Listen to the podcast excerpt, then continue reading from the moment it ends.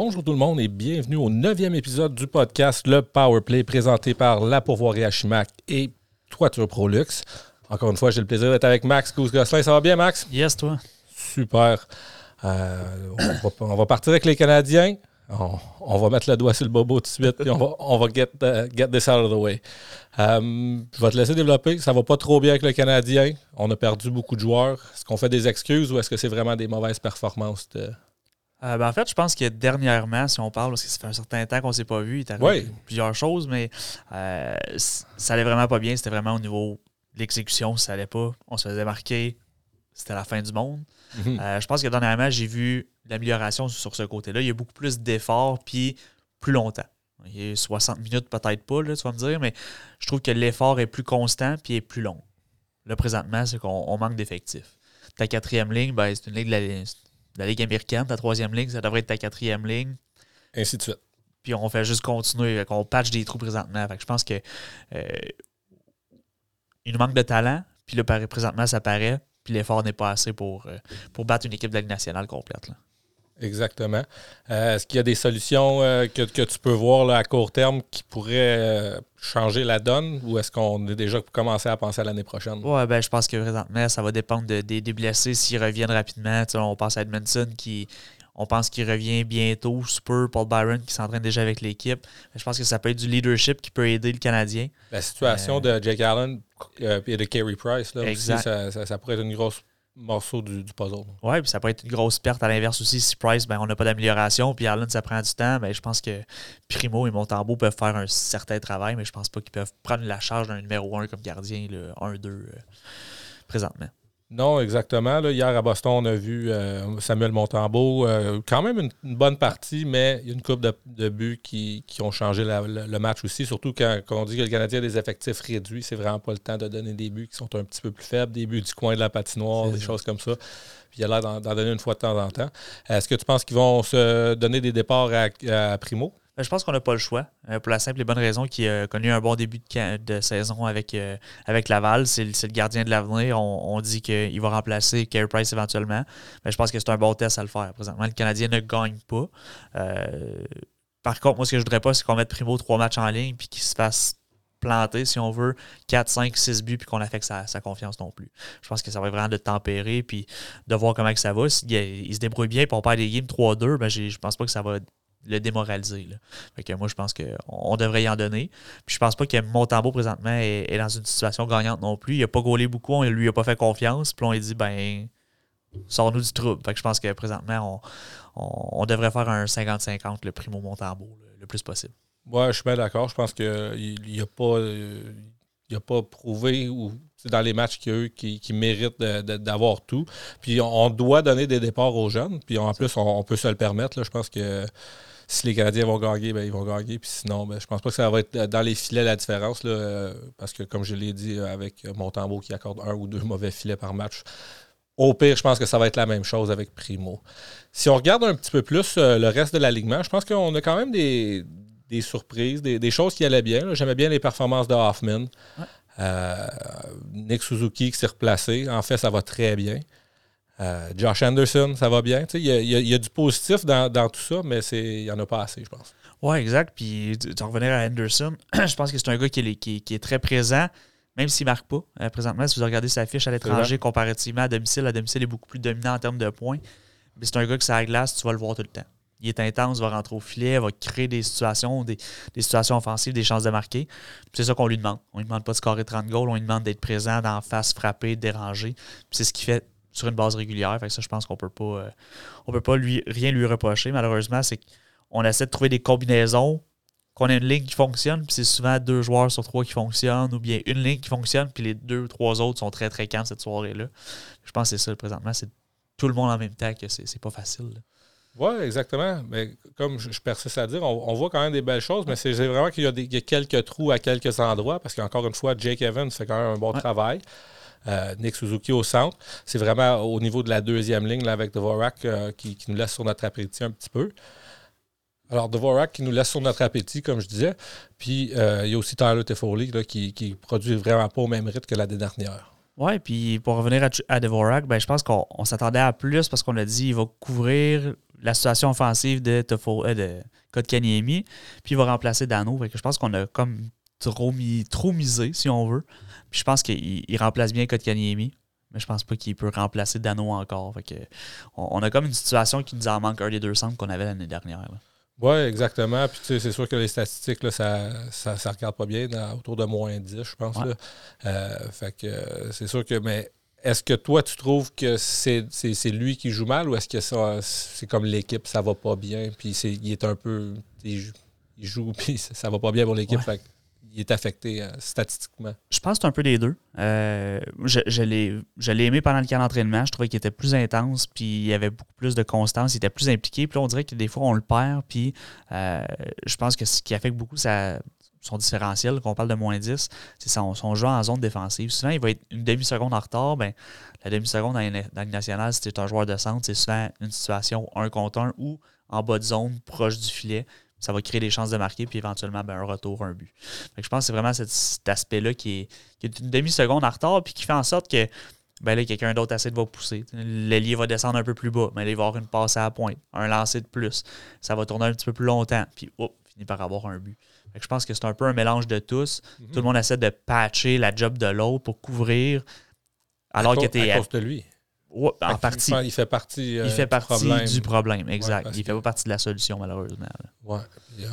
Est-ce que tu penses que c'est temporaire ou est-ce que c'est vraiment le style de joueur que c'est puis on s'est fait euh, passer un citron?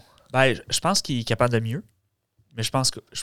il ne faut pas le voir que c'est le sauveur qui va remplacer Dano, malheureusement. Je pense que c'est un petit peu à ça qu'on s'attendait. Puis on se dit, ah ben tu sais, lui et Evans, à deux, vont être capables de couvrir la perte de Philippe Dano, mais malheureusement, les deux ne sont pas capables de faire autant que ce que Philippe Dano va apporter à l'équipe. Oui, malgré tout ça, euh, Jake Evans qui va quand même très bien de, ce temps-ci, d'avoir une petite erreur en prolongation, mais honnêtement, à 5 contre 5 ou même en, peu piqué là, durant, la, durant les parties, je pense qu'on le voit scorer un super beau but l'autre jour. Euh, qu'est-ce que tu vois de lui qui, qui à part le fait qu'il y a plus de temps de jeu, fait qu'on le voit plus, mais à part de ça? Ben moi, en fait, pour moi, je pense que Jake Evans est un centre de quatrième trio. Euh, là, on, l'a placé au centre du troisième trio parce que c'est par défaut, si on veut. Euh, idéalement, ben, peut-être que Devorak est un 3, puis on se trouve un deuxième centre. Mais des, deuxièmes centres dans la nationale, ça va te coûter cher. mais pour ma part, je pense que Jake Evans, présentement, il prend la, la place d'un troisième centre, puis il fait son travail, puis il fait ce qu'on lui demande moi, pourquoi que je trouve pas qu'il est un centre de troisième trio, c'est qu'il manque peut-être un petit peu de talent offensif pour apporter quelque chose sur une base régulière. Hmm. Mais présentement, il fait le travail.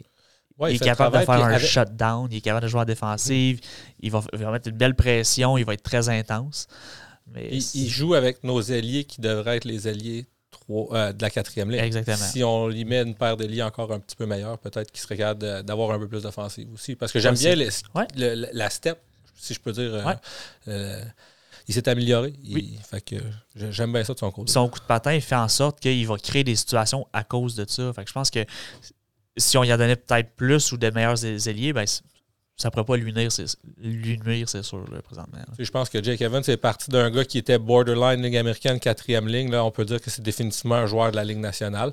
D'une équipe gagnante, justement, pour être un, bon un, quatrième centre. D'une équipe qui a un petit peu plus de difficultés, ben c'est là que tu es obligé de le mettre dans une chaise où qui est, qui est un petit peu trop, puis il joue de la troisième ligne. exact. Fait que le manque de profondeur. Au niveau de la défensive, euh, encore une fois, c'est euh, des, des, belles choses qu'on le voit sur certains côtés, puis des, des, déceptions de l'autre. Avec quoi tu veux commencer? Ben, je vais commencer avec mon, mon cher ami Jeff Petrie. je pense que présentement, tout le monde l'année passée lançait des fleurs, puis on lance tout le pot. Euh, Jeff Petrie n'était peut-être pas aussi bon que ce qu'il était l'année passée, mais il est définitivement meilleur que ce qu'il nous donne présentement.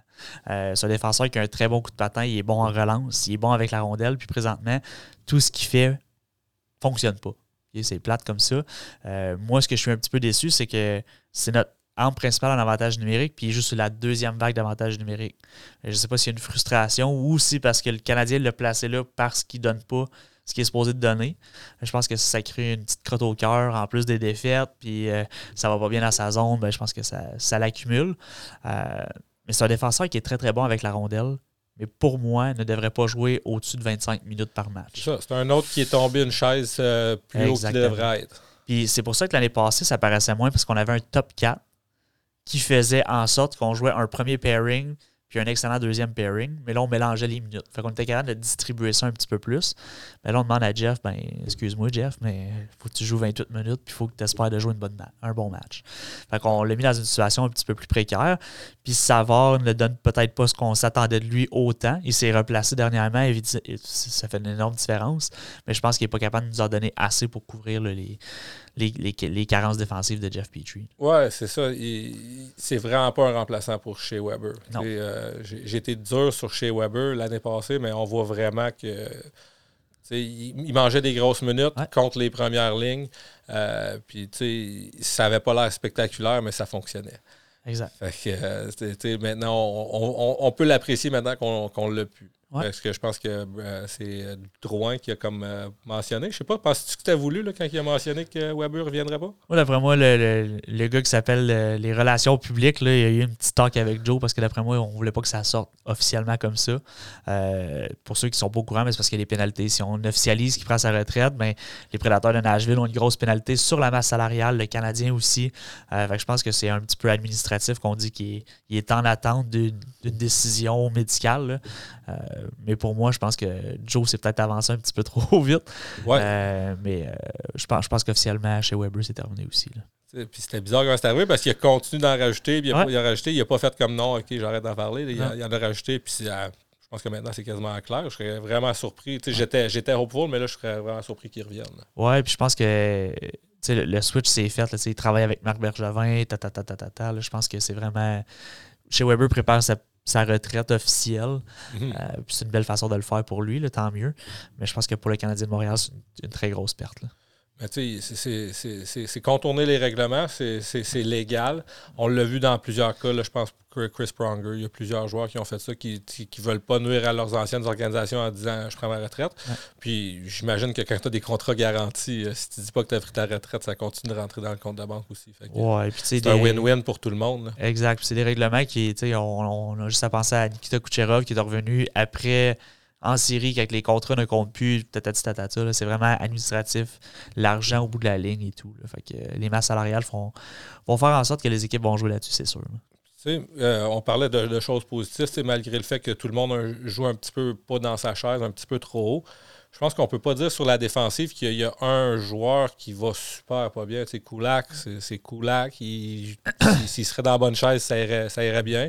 Romanov s'est replacé. On a bien, les mises en échec. Euh, il a, beaucoup moins perdu défensivement. Je pense que le Canadien a mis beaucoup de temps en, pratique, probablement en vidéo puis tout, avec lui, mais semble beaucoup moins perdu. Puis à la place de regarder trois, quatre fois pour trouver le joueur qu'il devrait trouver, on dirait qu'il le trouve toujours. Il, est tout le temps bien placé. Il a son joueur à l'œil. Euh, j'aime bien la progression qu'on voit de, lui cette année. Oui, puis je pense qu'on, dernièrement, on l'a replacé avec Savard. Fait je pense que Savard peut faire un, une belle job de coaching avec lui, lui parler sur la glace. Surtout défensivement, c'est vraiment un gars qui est un, expert, un, Exactement. Oui, exact. Puis en fait, moi, j'ai bien aimé le remaniement des défenseurs parce que je trouvais que Petrie, justement, a besoin d'un défenseur solide défensivement. Chirot, ça a été difficile, mais il s'est replacé. Un, ça a pris deux, trois matchs avec Petrie ça a stabilisé ce duo-là. Euh, Jeff Petrie, ça va, ça va encore moins bien, mais Chirot, c'est super bien replacé. Puis je pense que ça a balancé les, les, duos en défensive. Après ça, on a placé Romanov avec Savard après l'avoir envoyé un peu dans les estrades. Puis pour moi, Kulak est un 5-6e défenseur. Quand on lui fait jouer sur un, deuxième duo défenseur, on peut le faire jouer un match, deux matchs, quelques séquences, mais il ne faut pas que ça soit trop long parce que c'est là qu'on perd Brett Kulak. Je trouve qu'il il va prendre des décisions parce qu'il joue trop de minutes ça va l'affecter. Sa prise de décision est plus lente, plus fatiguée. Puis c'est là qu'on. Il joue les plus grosses lignes de l'autre équipe aussi en ce moment-là. Tu, affrontes des, joueurs plus rapides. Fait que ta, prise de décision, tu dois la faire plus rapidement. Tu joues plus de minutes, tu es plus fatigué. Fait que je pense que c'est là qu'il faut, euh, faut doser Brett Kulak. Mais il fait un excellent, un excellent service. Moi, je serais prêt à le re-signer. Il, est agent libre l'année prochaine. Selon ce que le Canadien va faire avec, avec Ben Sherrod, je pense que le Canadien va, possiblement le, le re-signer l'année prochaine tu viens de le mentionner, c'est de là que je m'en allais. Fait que ben Sherritt euh, joue très bien, quatre buts, euh, dans les leaders de, la ligue pour le plus de buts pour les défenseurs. Ça va super bien euh, de, son côté.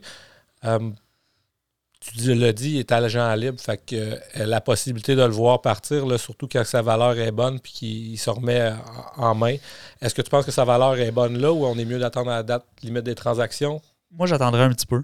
Euh, j'ai pas encore lancé la serviette avec le Canadien. Je suis pas loin. Là. On, J'en ai parlé tantôt en rond, mais euh, présentement, j'attendrai parce que je pense qu'il peut augmenter encore sa valeur. Je pense qu'avec le retour de Joel Munson, mais ça va y donner un petit peu moins de minutes. Il va paraître encore mieux. Il va pouvoir en donner un petit peu plus offensivement au Canadien. Euh, puis sa valeur va, augmenter. Si le Canadien, ça va vraiment se faire exclure des séries, mais je pense que ça va être un beau rental pour une équipe. Puis je le ferai pas nécessairement à la date limite, je le ferai possiblement peut-être un mois avant. Aller chercher une meilleure valeur que les, joueurs ou les équipes puissent profiter de Ben Sherrod dans leur équipe avant la date limite. Oui, puis avoir un petit peu plus de retour. Euh, le plan avec ça, c'est que ça laisse un, spot d'ouvert. Ça prend quelqu'un pour le remplacer. Est-ce que tu vois qu'il une Gouli, justement, pouvoir être capable de prendre ce spot-là dès la saison prochaine? Je pense que oui. Euh, j'ai hâte de le voir au Mondiaux Junior. Moi, je suis un adepte, j'en ai déjà parlé. Les championnats mondiaux juniors, pour moi, c'est. Le 26 ça au dit pas tout, là. Ça dit pas. Oui, exact. Le 26 au matin, c'est sûr, je suis devant la TV. Euh, ça dit pas tout les, championnats mondiaux, mais je trouve que c'est un, euh, une, belle, une belle fenêtre belle ouverture pour les joueurs pour les voir. Euh, puis l'année passée, il a fait l'équipe qu'on s'attendait personne à le faire parce que c'est un, défenseur de 19 ans, puis actuellement, on prend toujours les 20 ans ou à peu près. Euh, il va revenir cette année, il va probablement être le capitaine de l'équipe. Il, a un sens de leadership. Je l'ai vu très confiant avec la rondelle dans les matchs que j'ai vu jouer, euh, les matchs hors concours. Puis actuellement, c'est ça qu'on va reprocher des défenseurs, c'est d'hésiter, de jumper la rondelle trop rapidement, l'envoyer un petit peu n'importe où. Euh, il semblait bien confiant, puis ça ne le dérangeait pas de faire une erreur, il, était, se replaçait défensivement. je pense que l'année prochaine, si on fait un petit peu comme on a fait avec Romanov, le placer sur un troisième duo, lui donner des minutes en désavantage numérique, des fois un deuxième duo parce que la game elle va super bien ou elle va moins bien, puis le balancer tranquillement pour euh, faire partie de l'équipe l'année prochaine. Oui, absolument. Je, suis sa progression. Puis euh, c'est un gars qui est retourné dans l'Ouest avec une bonne attitude. Honnêtement, là, plusieurs matchs avec euh, gros des points. Euh, c'est pas nécessairement son, son travail, mais quand tu deviens plus âgé dans le junior, c'est beau de voir ça. Puis peut-être que ça va pouvoir justement se, transmettre plus tard. Euh, mais ce que j'aime vraiment, c'est la progression. Euh, honnêtement, son coup de patin euh, s'améliore. J'ai vu une séquence cette semaine où il y a un joueur qui est pratiquement en échappé à la ligne bleue de son équipe. Puis Goulet, lui, est à la ligne rouge, puis il l'a pratiquement rattrapé. Ben, en fait, il l'a rattrapé avant le but, puis l'autre équipe n'a pas scoré là, sur, un, sur un 2 contre 0. Super beau jeu, mais c'est ça que je voulais dire. Son coup de patin vraiment impressionne, surtout pour un défenseur fluide. Un gars qui a l'air de, triper le hockey, puis euh, good old Canadian boy. Ouais, c'est un rappel que c'est un gros défenseur. Là, fait des coups de patin à cet âge-là. Euh, c'est excellent. Tu sais, honnêtement, je ne veux pas surestimer grand-chose, mais ça me fait penser au coup de patin à Chabot. Euh, grande, grande, longue stride, comme on dit, là, puis très rapide, powerful. Puis, j'ai bien hâte de le voir, puis euh, je, pense que c'est ça le plan, parce que sinon, si on laisse aller Ben Sherrod puis on le remplace pas, on n'est on est pas mieux. Là. Non, exact. Ben, c'est là qu'on parlait tantôt. Ben, Edmondson, présentement à gauche, là, on a Edmondson, on a Romanov. Puis après ça, ben, on a Nico qui est sur un, essai d'un an. On a euh, qui son contrat termine. On a Norlinder qui présentement n'a pas encore joué, qui vient de revenir de blessure, qui pour moi retourne devrait retourner en Suède, qui n'est pas prêt. Euh, on a des options, mais on n'a pas rien de de stable puis d'officiel. Donc, pour moi, je pense que Goulet, c'est la meilleure option, puis l'option qui va être la plus prête l'année prochaine. Oui, absolument. Je suis bien d'accord avec ton analyse, Max. Euh, moi, je ne m'étais pas prononcé. Je voulais, ton avis un petit peu sur, euh, sur moi-même parce que j'avais prédit avant la saison que le Canadien ne ferait pas les séries. Puis, je, tu sais, quand tu prédis que le Canadien ne va pas faire les séries, ben, je veux évidemment pas qu'ils finissent 9e ou 10e puis qu'ils repêchent. Ben, premièrement, s'ils finissent à cette position-là, ils vont donner leur choix euh, au Coyote de la, l'Arizona. Mais ils vont pas avoir un mauvais choix. Je pense que si je décide que le Canadien ne fera pas les séries cette année parce qu'ils sont pas assez armés pour le faire, je pense que je veux qu'ils finissent dans la cave. Qu'est-ce que tu penses des fans comme moi qui pensent comme ça? Parce que je pense qu'il y a gros des gens qui essayent de, nous. Euh, de nous démoniser, si je peux dire. Euh, je ne suis pas un fake fan. J'adore le Canadien, mais je veux les voir perdre parce qu'à long terme, mon amour est tellement grand que moi, je ne débarquerai pas du bateau même si ça va pas bien. Je pense que ça prend pas juste Shane Wright, ça prend Connor Bedard aussi. Ouais, ben, puis on a parlé un peu par le passé. Qu'est-ce qu'on a dit avec les, équipes qui ont gagné les, les, Coupes Stanley puis qui ont été dominantes pendant plusieurs années? C'est qu'ils ont fini dans la cave pendant plusieurs années pour repêcher des joueurs. Si on regarde le Lightning de Tampa Bay, ils ont fini très bas très longtemps, puis ils ont été dominants. Ils ont gagné deux Coupes Stanley, puis ils vont être encore contender encore cette année. On repart quelques années, les Blackhawks de Chicago, des Tays, des 15, ça, ne sort pas 20, 25, 26, 27. Là. Ça sort dans les top 5. Pittsburgh, même chose. Crosby Malkin. Washington. C'est des équipes qui ont perdu, qui n'ont pas nécessairement fini de dernier, mais qui ont fini dans le dans le, dans le, bas, dans le dernier Plus qu'un année. Tu, sais, tu dis longtemps, mais c'est pas nécessairement 10 ans comme Toronto. parce que l'autre, ça a pris 10 ans, mais tu sais, Pittsburgh, c'est, oui, ça a été extrême là, parce qu'ils ont eu le premier choix comme 4 ans sur 5. Là. Mais euh, tu sais, euh, Washington, un peu la même affaire, mais c'est pas juste un an, mais comme je dis, les deux prochains repêchages sont super, super deep, mettons de 1 à 5. Il ne devrait pas avoir de boss, le Canadien. C'est une autre chose. Là. Je suis pas sûr que Trevor Timmons, ça va être lui qui va faire les choix, là, parce que je pense que euh, ça fonctionne pas. Euh, pas nécessairement lui, c'est peut-être le développement, un petit peu de tout. Mais c'est un autre sujet pour un autre jour, je pense. Et puis, tu sais, on en a parlé un peu, c'est vraiment, ça part, ça part de la base. Marc Bergevin l'a dit, il veut bâtir par le repêchage. Puis, si tu regardes son alignement, il n'y en a pratiquement pas de joueurs repêchés par le Canadien qui fait partie de l'alignement présentement. Ouais, ça c'est. J'ai dit qu'on allait en parler un autre fois, mais on peut en parler, honnêtement. Euh, penses-tu qu'il va revenir, Marc? Euh, présentement, il y a gros des rumeurs qui, qui quittent. Euh, je pense que si le Canadien avait à re-signer Bergevin, il l'aurait déjà fait. Donc, je pense que malheureusement, c'est sa dernière année. Il a, fait de très bons services avec le Canadien. à moins qu'il y ait un retournement de situation, mais présentement, je pense que Marc Bergevin quitte. Là, Puis, Marc Bergevin quitte de son choix ou est-ce que Marc Bergevin quitte parce que le Canadien veut plus de lui? Je pense que ça va être un ça va être mutuel, dans le sens qu'on veut essayer d'autres choses. Marc, ça fait un certain temps que tu étais là, on a fait euh, une progression, un reset, on l'a essayé, on s'est, rendu jusqu'à la finale de la Coupe. On est dû pour un, un vent de renouveau, puis Marc va vouloir de nouveaux défis. Un peu comme Joël Bouchard, là, euh, qui a quitté pour euh, qui a quitté Laval, dans le fond. Oui, mais Joël Bouchard se disait penser avoir une meilleure opportunité de, se rendre à la Ligue nationale. Marc Bergevin, je veux dire, à part être président d'une équipe, ça serait. Je veux dire, c'est un beau. Être directeur général, il n'y a pas bien de, de, step en haut de ça. Là. Non, puis je pense que vraiment, c'est un nouveau défi dans le sens juste aller vers une autre équipe puis donner. Euh, c'est comme Anaheim qui vient de perdre son, son, DG, il y a eu des rumeurs qui s'en allaient, il y a des rumeurs qui s'en allaient à Los Angeles aussi.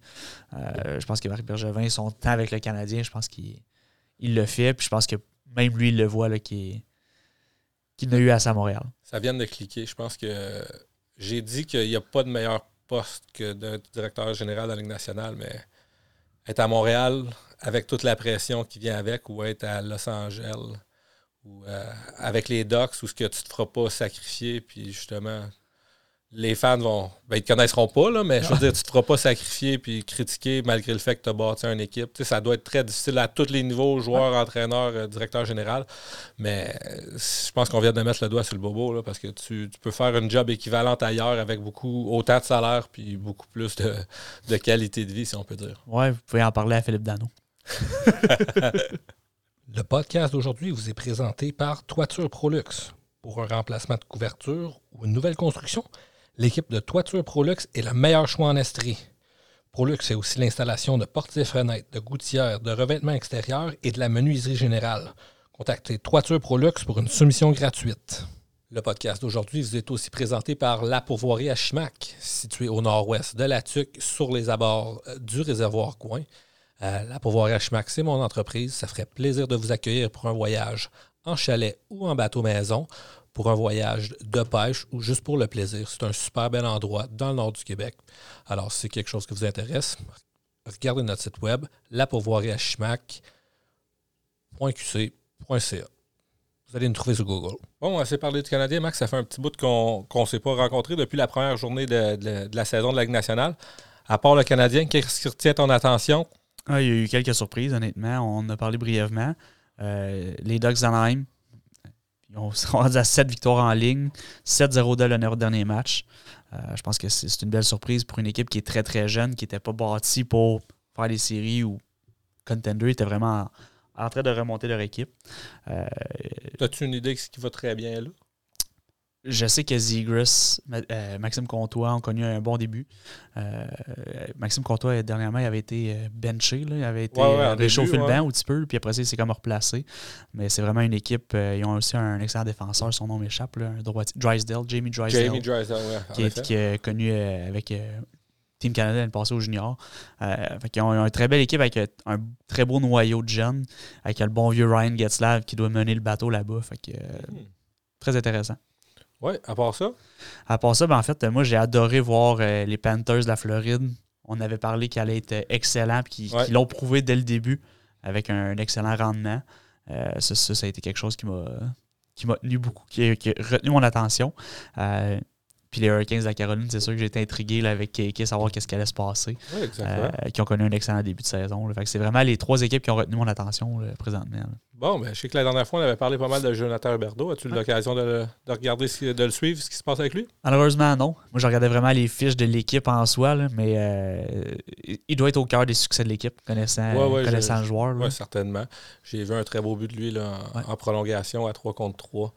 Euh, joueur important, lui puis Barkov, je pense que firing at all cylinders, c'est l'expression que je cherchais. Ben, tout feu, tout flamme. Ouais, puis c'est deux joueurs avec un, énorme talent, le Barkov, qui viennent de dépasser, là, euh, je pense que c'est même cette semaine, euh, meilleur pointeur des Panthers de la Floride. Là, euh, ouais, de l'histoire de la concession, avec Blad qui revient d'une blessure comme si c'était jamais arrivé. les gardiens de but qui vont bien. Oui, ben on a deux excellents gardiens. On, a Bobrovski puis on a Spencer Knight là, qui, qui, fait un excellent travail aussi. Là, fait que... Je pense que c'est une équipe qui va avoir du succès et qui va être à, regarder jusqu'à la fin de la saison, à la fin des séries même. Là. Je pense qu'il devrait être là jusqu'à la fin. Tu as parlé des Hurricanes de la Caroline. Moi, j'étais sceptique, mais je pense que le, gâteau a, l'air d'avoir pris. Tony D'Angelo, qui, joue de, grosses minutes, euh, s'est intégré d'une défensive qui était déjà très bonne. Puis, euh, score a, pris la place de Doug Hamilton. Ça paraît même pas qu'il est parti au, point par match. Puis euh, notre ami Kéké, là, qui ne euh, semble pas avoir changé grand-chose dans ses statistiques, ses performances. Euh, commencé haut dans, le, dans l'échiquier, puis est en train de, descendre lentement d'une première à une deuxième. Et une troisième. Éventuellement. je ne sais même pas s'il est rendu là. Moi, il est rendu avec une troisième ligne. Il s'est promené beaucoup, honnêtement. Il, a quand même son temps d'avantage numérique sur la deuxième vague, mais il se promène beaucoup. Là. On n'a pas trouvé une place encore assise avec une combinaison gagnante présentement.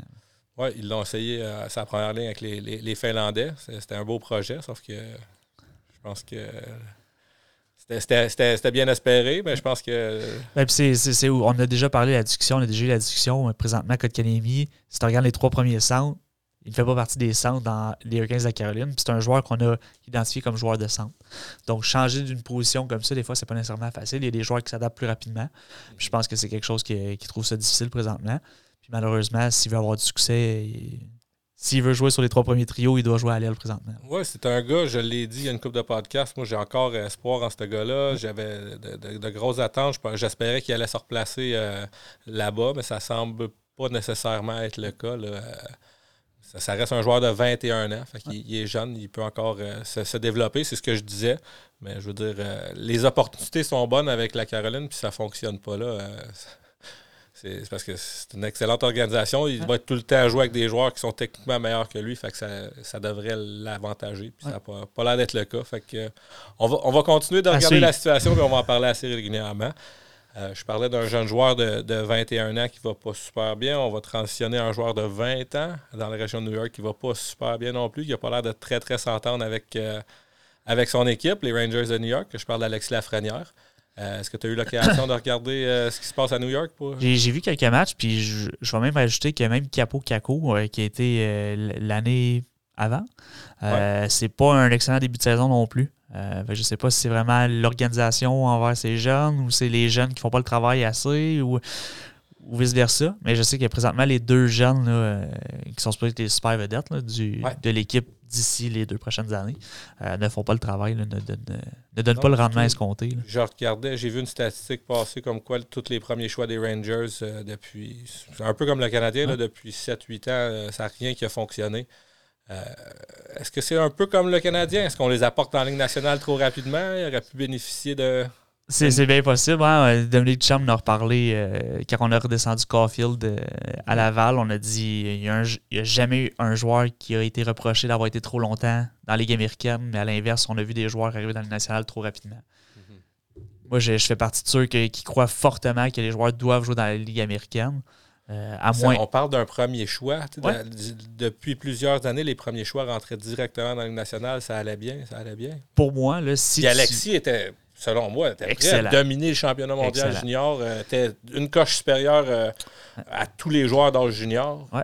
Mais là, tu parles d'âge junior, puis on tombe avec des adultes. C'est hmm. deux. Mais c'est sa progression qui n'a pas continué. Puis ça, exact. Mais pour moi, c'est ça aurait été quoi de l'envoyer un an dans le club école de la Ligue américaine? C'est lui donner le temps de jouer contre des hommes, s'habituer à un calendrier plus chargé, affronter des défenseurs qui en pèsent 200, 225 livres sur une base régulière. Il aurait joué plus de minutes, il aurait été plus dans son, habitat naturel, dans le sens que au junior, il jouait 22 minutes, puis il jouait c'était facile. Mais on redonne 22 minutes, mais contre des défenseurs plus expérimentés, plus de talent, plus forts physiquement, avec un calendrier comme ça. Puis après ça, dans le national, qui est un autre coche. Moi, c'est comme ça que je le vois, puis c'est comme ça que j'ai vu les, les, pas les Hurricanes, excuse-moi, les Red Wings de Détroit pendant tant d'années être si bons les joueurs passaient 2, 3, 4 ans dans la Ligue américaine avant d'arriver dans la nationale. Puis, ils sont donc bien bons. Ces gars-là, ils arrivent de où? Ben, du club école. on les a développés. Puis on leur a montré comment on voulait jouer quand ils arrivent dans le national. moi, c'est, pour moi, c'est ça la Ligue américaine. Ça devrait pas être des vétérans qui mènent le club. ça devrait être des jeunes qui se préparent à la Ligue nationale. C'est, un petit peu que, si vous regardez même les Red Wings de Détroit, Joe Veleno, là, c'était possiblement un top 10. Il a sorti 29e, euh, je pense, ou 30e, son année de repêchage. Mais il fait encore up and down. Il vient d'être appelé par, par Détroit. Mais quand il monte, il est prêt puis il sait à quoi s'attendre.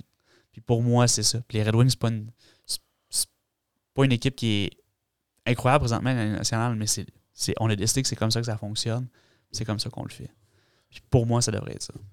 Mais là, avec Alexis Lafrenière, qu'est-ce qu'on fait? Parce que c'est un premier choix. C'est le même, même année de repêchage que Caulfield, dans le fond. Il vient, lui, il vient juste de redescendre. Est-ce qu'il est trop tard pour redescendre Alexis? Est-ce que... Ça va dépendre vraiment de la vision de l'organisation. Est-ce qu'on est prêt à gagner là ou est-ce qu'on est prêt à prendre un, step back? C'est un peu la différence entre le Canadien et les Rangers. Le Canadien est déjà sorti de la course, selon moi. Oui. Euh, je pense que j'aime mieux que Caulfield ne vienne pas perdre 8 games sur 10 avec le Canadien. Puis, euh... puis continuer sa drought, là, on s'entend. Je dis drought, c'est sa sécheresse. Là. Il vient de marquer avec, euh, avec Laval dernièrement, mais c'est derrière le C'est ça. Ben, si ça peut débloquer, tant mieux. Là, ben, C'est ça. Puis des, des, scoreurs, des fois, c'est des, des, joueurs comme ça. Ils ont besoin d'un but chanceux, que ça repogne la tête. Ça, ils font une déviation par rapport. Puis le lendemain, ils ont scoré un autre but. Puis ils sont rendus à 4 en 6 games. Puis là, ben, tu regardes dans 10 games, il est rendu à 8 goals. Qu'est-ce qui s'est passé? Ben, ça prend des mm-hmm. fois un but chanceux comme ça. Puis ben, je pense que possiblement que la Frénière, selon ce qu'on décide, est-ce qu'on veut le garder sur une troisième ligne? Présentement, à New York, ça va quand même bien dans l'ensemble pour l'équipe. Est-ce qu'on dit on garde puis on n'a personne pour le remplacer, on le garde dans l'alignement puis on espère qu'il débloque? Ça va être de voir ce que, ce que l'organisation décide. Parce que un gars avec un potentiel comme ça, il ne faut pas que ça, stagne euh, trop longtemps. Je pense qu'il faut qu'il se passe quelque chose. Soit que ça débloque ou soit que ça allait débloquer ailleurs pendant qu'il y a une valeur euh, pour l'organisation. Puis je pense que lui, le jeune homme, moi j'y crois encore. moi, moi j'y crois aussi. Puis je, pas mal certain que si tu demandes à la Lafrenière, Alex Lafrenière, dit non, non, je vais, jouer, ici, je vais m'améliorer, je vais jouer avec les meilleurs, c'est le même que je veux être. Mais comme je t'ai dit, ça, ça, dépend vraiment de la vision de l'organisation, à savoir qu'est-ce qu'on veut faire. Est-ce qu'on veut qu'il domine ou est-ce qu'on veut qu'il apprenne? Moi, je suis pas ça assez, mais il me semble qu'on n'entend jamais euh, aucun, aucun mot de lui. Aucun, euh, il doit faire son petit travail. J'espère qu'il n'est pas démoralisé, un peu comme Caulfield, on l'a vu. Là, Le moral a baissé un petit peu. Puis, euh, ben, c'est un peu une des qualités des, premiers choix repêcheurs. Souvent, c'est des gars qui travaillent extrêmement fort. C'est pour ça qu'ils étaient les meilleurs de leur année. Puis je suis pas mal sûr qu'il doit, il doit mettre le travail. Puis j'espère. Euh, est-ce qu'il est encore d'âge d'aller au junior mondial? Non, non, non c'est 21, je pense. Ouais, Alexis a 20. Mais c'est avec l'année. Ouais, c'est ça, mais il y a une couple de, gars de son année de repêchage qui ont encore là, je pense. En tout cas. Euh, à part ça, as-tu d'autres choses? Le, trade de Jack Eichel, qu'est-ce que tu as pensé de? Ben, en fait, c'était le temps. C'est, écoute, euh, je pense pas que Buffalo peut aller chercher beaucoup plus que ça pour la valeur parce que il y avait une opération, il fallait que l'équipe euh, approuve parce que Jack Eichel avait déjà son, son plan pour, pour se faire opérer. je pense que ça va dans une excellente organisation avec les, Golden Knights. Puis ils vont avoir toute une ligne quand les trois vont revenir. Là. Pacioretty, Eichel, Stone, ça va être assez impressionnant comme trio. Oui, parce que honnêtement, c'est une équipe qui était extrêmement complète. Puis c'est ce qui leur manquait, c'était la, ligne de centre qui était un peu déficiente. Puis là, on vient d'ajouter euh, arguably un des 10 meilleurs joueurs de la Ligue nationale en, pleine santé. S'il continue d'atteindre le potentiel, mais même avec la blessure, il avait continué de patiner. Puis plusieurs joueurs disaient qu'il faisait très bien pour un gars qui se être très blessé. Oui, exact. Mais c'est des talents naturels. Hein, mhm. T'enlèves Matthews, ben, quand il va revenir, ben, une blessure au poignet, il va encore avoir un, un méchant lancé. C'est inné, ces joueurs-là. Parlant de Matthews, il, s'est replacé. Hein. Il s'est replacé assez rapidement. Les, Toronto aussi, ça s'est replacé. beaucoup de buts. leur masse salariale euh, produit pour l'instant. Euh, j'ai toujours pas euh, confiance en cette équipe-là en série, mais ben, en fait, ça, on a toujours parlé, mais c'est leur défensif. Quand tu commences avec Morgan Riley, qui est ton. supposé ton noyau de, ton, de, ta défensive. Pour toi et moi, ça part mal. Ils viennent de leur signer, puis là, je pense qu'on parle de, 74% de leur masse salariale qui est concentrée sur 5 ou 6 joueurs. Euh, je pense qu'à un moment ils n'auront pas le choix d'en échanger un. Lequel tu verrais partir en premier? Ben, je pense que euh, présentement, il y a eu des rumeurs de Marner, mais pour moi, je pense que ça va être Nylander qui va partir en premier. Euh, je pense que c'est le plus facile à, à déplacer pas déranger le noyau de l'équipe. Euh, c'est sûr, que chercher. Euh, Est-ce que ça serait mieux de bouger Tavares Ça n'arrivera pas, là, mais la réponse, ce serait lui. Hein.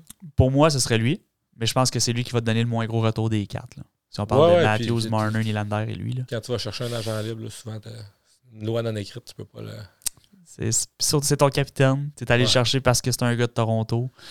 Euh, je pense qu'il s'est replacé un petit peu aussi. Ben, avec la grosse blessure qu'il y a eu dans la série, ça peut être un petit peu plus long que les autres. Mais je pense qu'il produit encore ben, au même salaire que les autres. Un moment donné, s'il faut que tu en choisisses un, je pense que ça serait lui. Oui, puis pour moi, si je suis une équipe de nationale, c'est Mitch Marner que je vais aller chercher. Euh, j'aimerais bien chercher Matthews, mais c'est sûr qu'il ne partira jamais. Euh, fait que je pense que si tu veux chercher entre Nylander et Marner, j'aimerais mieux Marner, il va coûter plus cher.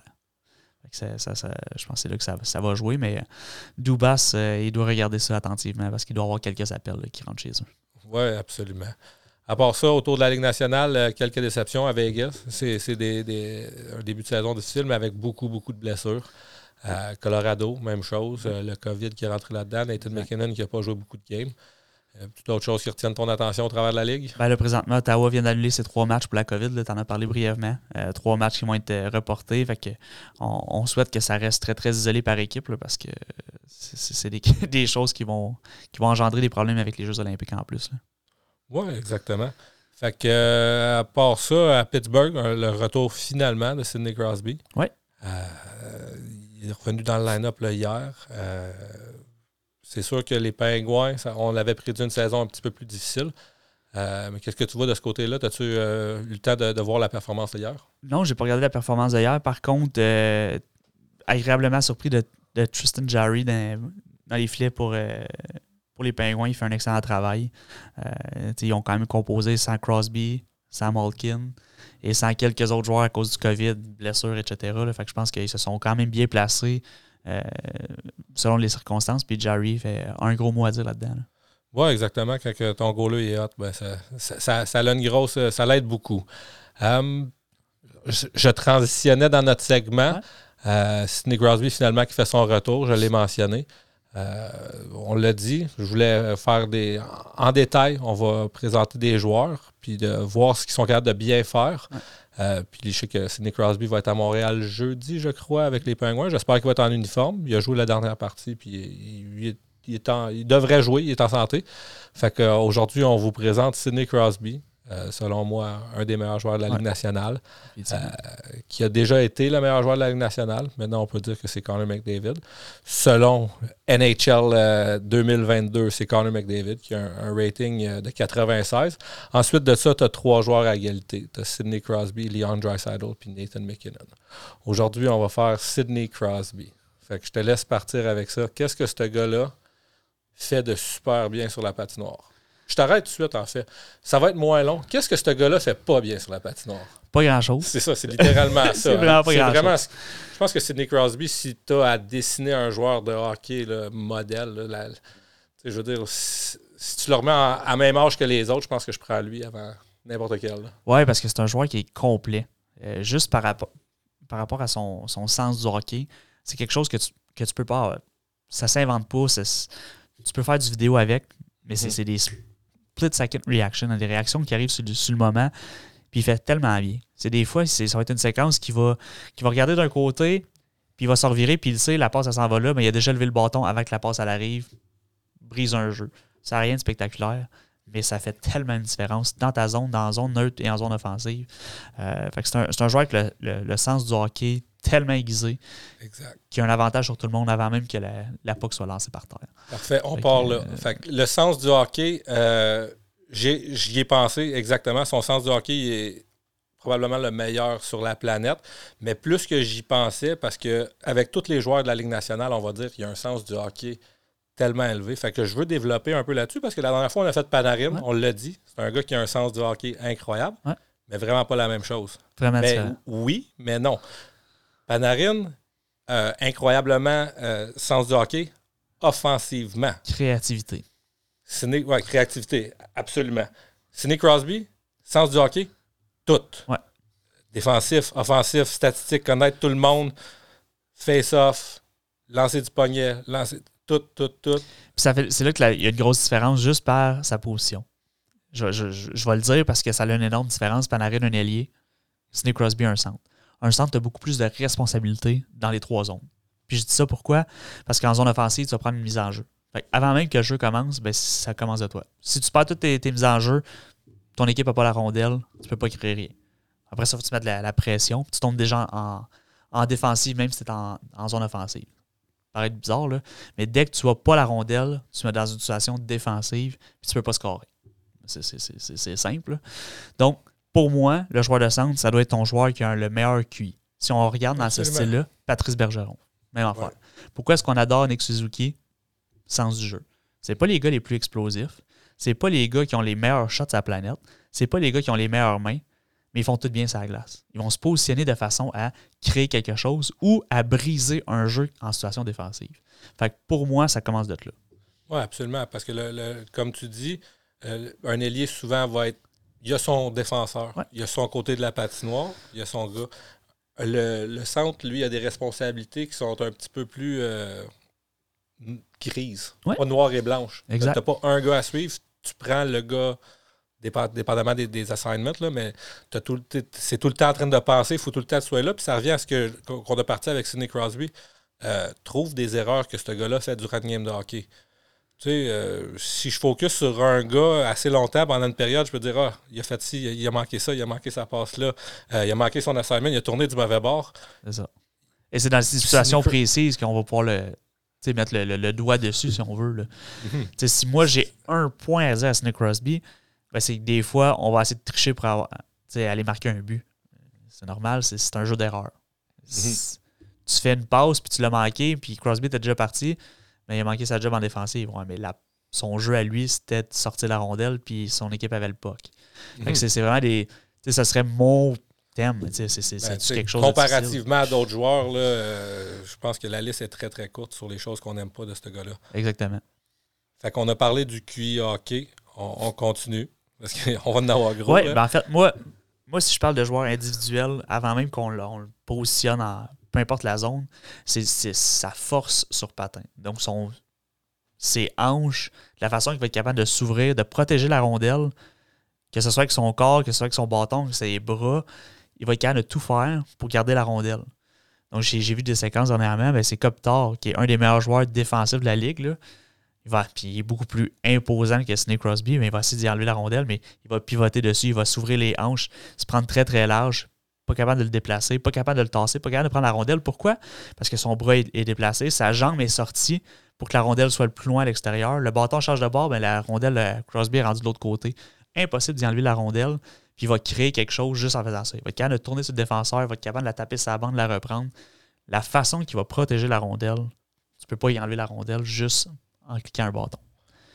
Exactement. Tu peux pas y enlever la rondelle. Puis c'est quelque chose que quand Sidney Crosby est rentré dans la ligue, les gens avaient pas de réponse à ça, puis il n'y avait pas personne qui le faisait.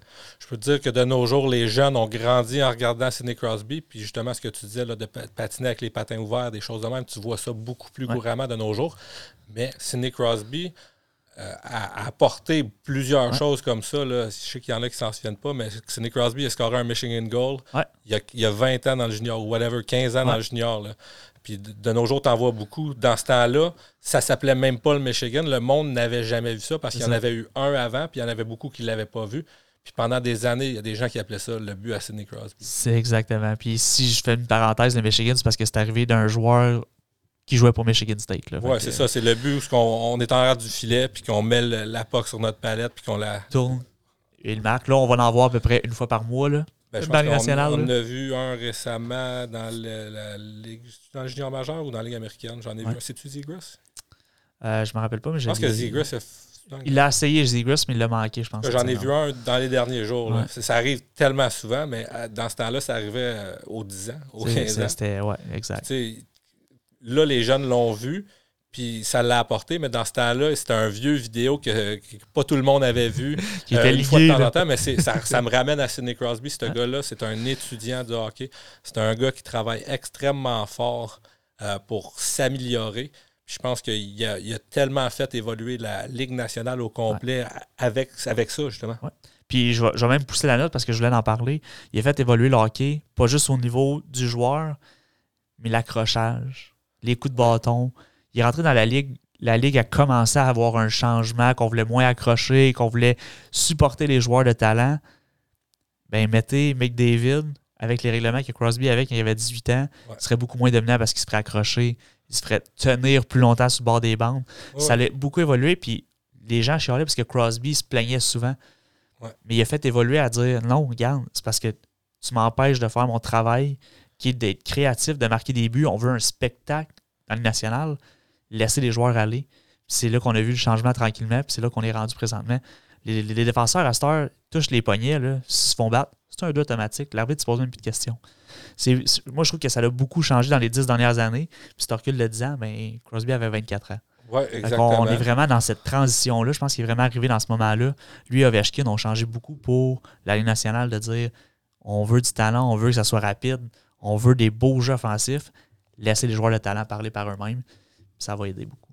Je viens de mentionner Ovechkin, je vais le, le dire rapidement pour ceux-là qui regardent la vidéo ou écoutent le podcast. Washington est en ville euh, contre Montréal la semaine prochaine, fait qu'on on va parler d'Ovechkin dans un prochain podcast bientôt.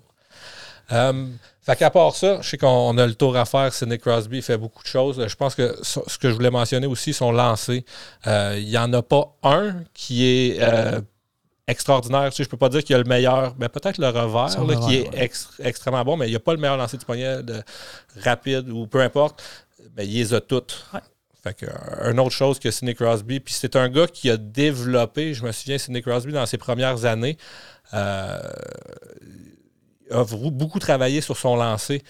Euh, il y a une année, euh, c'est une anecdote que j'avais entendue sur Spitting Chicklets, mais Ryan Whitney, qui était son ancien coéquipier, avait gagé avec je me souviens pas qui, qui ne scorerait pas 50 goals. Mais la, personne savait que Sidney avait travaillé sur son lancer tout l'été, puis il avait fait le pari, puis justement, c'est la seule fois qu'il a, il a- il a scoré 50 goals. C'est l'année qu'il a passé son été à travailler sur son lancer. C'est un travailleur acharné. Puis... Puis vous voyez, tu, tu me parles de ça, puis moi j'ai une anecdote. Steven Stamkos, quand il rentre dans nationale, les joueurs disaient Stamkos ne sera jamais excellent parce qu'il n'y a pas de lancer. Puis si on le replace maintenant, regardez son lancer, il a fait que ça pendant un certain temps, puis il est rendu un des meilleurs sharpshooters de la nationale. Fait que c'est des choses qui se pratiquent. Quand c'est un. C'est individuel, puis ça, on parle pas de sens du hockey, puis on parle pas d'habileté X. C'est juste pour t'amener à un autre niveau, tu es capable de pratiquer ça. Oui, exactement. Fait en revenant à Sidney Crosby, on a parlé de, de son lancer du revers. Euh, ça, c'est une autre chose que je pense qu'il a développé énormément, qui a, qui- qui a montré aux gens que tu pouvais battre un goaler de la Ligue nationale avec un revers. Puis je pense que de nos jours, tu le vois plus souvent. Les Ouais. gens sont moins gênés à utiliser le revers justement parce que Sidney Crosby l'a l'a apporté, l'a développé. Je sais, je sais que ça existait déjà, mais Ouais. je pense qu'il l'a amené à un autre niveau. il en a un autre niveau. Puis si vous regardez ses lancers du revers, c'est rarement les, les, bas- les bras proches. Ça va souvent partir d'un petit peu plus loin, très large. Fait rouler la rondelle sur sa palette. Il va utiliser son corps pour prendre la rondelle. Puis souvent, ça, on en, on en parle si vous parlez à des kinésiologues, des choses comme ça. Tout ton pouvoir que tu vas amener d'un bout, exemple, tu parles du hockey, tu parles du baseball, tu parles du golf, tout va partir des hanches. Puis après ça, va se transmettre d'ailleurs. Donc, si vous regardez Crosby, il va prendre ses hanches, il va se tourner, le corps va tourner, les bras vont tourner, puis la palette va suivre par la suite. Mais il va chercher de la force de tout du milieu du corps. Si vous regardez ce gars-là en chess ou peu importe en combine, là, vous allez voir que son tronc, c'est assez impressionnant. Il n'est pas juste carré, là. Ouais, ouais. il est vraiment massif des jambes et du milieu du corps parce que c'est là que tu vas générer ta force. C'est là qu'il va générer sa puissance pour son coup de patin, protéger sa rondelle. C'est des choses comme ça qui paraissent banales, mais ça a un lien pour lui. là. Il fait tout ça Ah oui. pour ça. C'est des répétitions, puis des répétitions. Puis depuis qu'il est tout jeune, il, a, littéralement bâti ça. Euh, on a entendu parler souvent, là, Sidney Crosby, les jambes. Euh, il y en a quasiment qui. Parce que tu le vois en uniforme de hockey, il a l'air d'un joueur de hockey, sauf que tu le vois euh, dans un uniforme normal. Il a, je veux pas dire un petit gros, mais il est fait des, des, grosses pas fun. Ah ouais, exact. J'ai déjà entendu, il rentre pas dans des pantalons normaux, lui, là. là. Il faut qu'il se fasse faire des pantalons parce que c'est pas proportionnel, son ouais. Ben, en partant, il est 5 et 11, puis si je me trompe pas, près de 200 livres. Là. Euh, si tu vas regarder, il y a des joueurs à 6 et 2, 6 et 3 qui pèsent 200 livres, puis on dirait qu'ils sont massifs. Donc, ça peut-être donne une idée aussi de la, forme physique du gars. C'est pas parce qu'il est gras, là, je peux vous le garantir. Oui, c'est un autre des, des, petits points que je voulais mentionner sur lui. Euh, il n'est pas, si tu l'as dit, 5 et 11, euh, mais tu verras jamais un joueur arriver à côté de lui puis paraître plus gros, paraître plus fort. C'est vraiment. on, se répète, là, mais très, très, très, très, très fort. Oui, exact. Puis c'est la façon qu'il va se protéger. Si vous regardez son bâton, tout son mécanisme fait en sorte qu'il protège sa rondelle. ses jambes vont bouger, ses bras vont bouger, son, ses hanches vont bouger. Ça va être des fois son genou qui va sortir. Euh, sa palette va se tasser. Tout est conçu pour protéger sa rondelle de, la bonne façon. Puis on l'a mentionné, Sidney Crosby a déjà scoré 50 goals d'une saison, mais c'est un joueur de 100 points, puis euh, c'est un excellent passeur. Ça veut dire qu'il fait de 50 à 70 passes par année. Ouais. c'est un gars qui. on revient à son hockey IQ, sauf que souvent on va le voir faire des passes à l'aveuglette, direct sur le tape. On, dirait que ben, c'est, vraiment son sens de hockey, mais on dirait qu'il sait où, que tout le monde est positionné sur la patinoire en tout temps c'est peut-être exagéré, mais c'est. moi, c'est comme ça que je l'analyse. Le, hockey, souvent, euh, plus que ça va vite, plus que moi, quand je joue au hockey, j'ai une tunnel vision, puis ça vient de plus en plus serré parce qu'on va super vite, puis on essaie, de, on, essaie de se concentrer le plus possible. Puis lui, on dirait que sa vision. Euh, Elle élargit. Ben, on dirait qu'il y, a des yeux tout le tour de la tête, pratiquement. Oui, puis vous allez le voir, souvent, il va, il va récupérer une rondelle, il va avoir une prise d'information. Puis ça, c'est quelque chose qu'on on pratique à un jeune âge. Pourquoi? Euh, tu vas utiliser la, baie vitrée, voir les reflets, tu vas, tu vas regarder, tu vas prendre un petit coup savoir qui s'en vient, qu'est-ce qu'ils font, puis tu vas apprendre à jouer avec des joueurs que tu vas avoir une facilité à jouer avec. Là. Si on regardait les deux CD, mais il n'y a pas besoin de se regarder, il savait où. Mais Crosby a cette vision-là, si on veut, de savoir, ben, je joue avec Brian Ross, je joue avec, avec Genzel, mais je sais comment ils se placent, puis je sais ce qu'ils vont faire.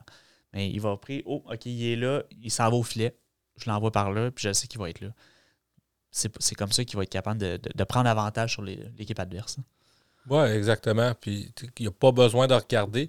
Il sait, il, est un étudiant de la game. Euh, il connaît le plan de match euh, autant que l'entraîneur, sinon plus. Je pense que c'est peut-être même lui qui l'a fait. Euh, mais je veux dire, ça revient à son QI hockey. Y a-tu d'autres choses que tu veux rajouter sur Sidney Crosby que tu trouves qu'il fait super bien? Ben, moi, je vais, je vais ajouter quelque chose, puis ça va être pas l'explosion, la façon de se libérer de ses, joueurs adverses. Fait que s'il prend une rondelle, exemple, en, zone défensive, c'est qu'il va être capable de battre le joueur juste de la façon qu'il va se positionner. Il ne battra pas nécessairement de vitesse, mais il va prendre un step et il va se placer devant lui. Fait que le joueur n'a pas le choix de patiner puis d'essayer de l'accrocher. De faire le tour. Euh, exactement. Donc, il n'y a pas besoin de, le battre de vitesse. Il va juste prendre possession ou, prendre place devant le joueur pour être sûr qu'il prend avantage sur l'autre équipe pour pouvoir se, donner une marge de manœuvre. Puis après ça, ben, ça lui donne une facilité de faire un jeu. S'il se place devant, ben, il n'y a pas le joueur de chaque côté de lui. Ça lui donne des options à gauche et à droite de faire ses passes, continuer, faire progresser le jeu d'une prochaine zone. Puis ça, je pense que c'est quelque chose qui est, qui encore une fois, qui, c'est plus difficile à apprendre. C'est juste quelque chose que tu fais naturellement. Oui, c'est quelque chose que tu fais naturellement. Puis c'est, euh, je, suis très content que tu l'aies mentionné. Je l'ai vu déjà faire ça plein de fois. Personnellement, je sais que j'ai déjà fait ça dans une jeu de hockey. Je comprends ce que tu veux dire. Mais à, l'œil, c'est pas quelque chose qui est évident puis qui saute à l'œil que les gens. Euh, mais c'est, on, ça revient à ce qu'on, où ce qu'on est parti avec Sidney Crosby. Il fait tous les petits détails que ça prend pour gagner. Euh, j'ai remarqué Sidney Crosby, souvent, il va prendre des. On, l'a vu là, avec le Golden Goal aux Olympiques. Il a tiré du coin.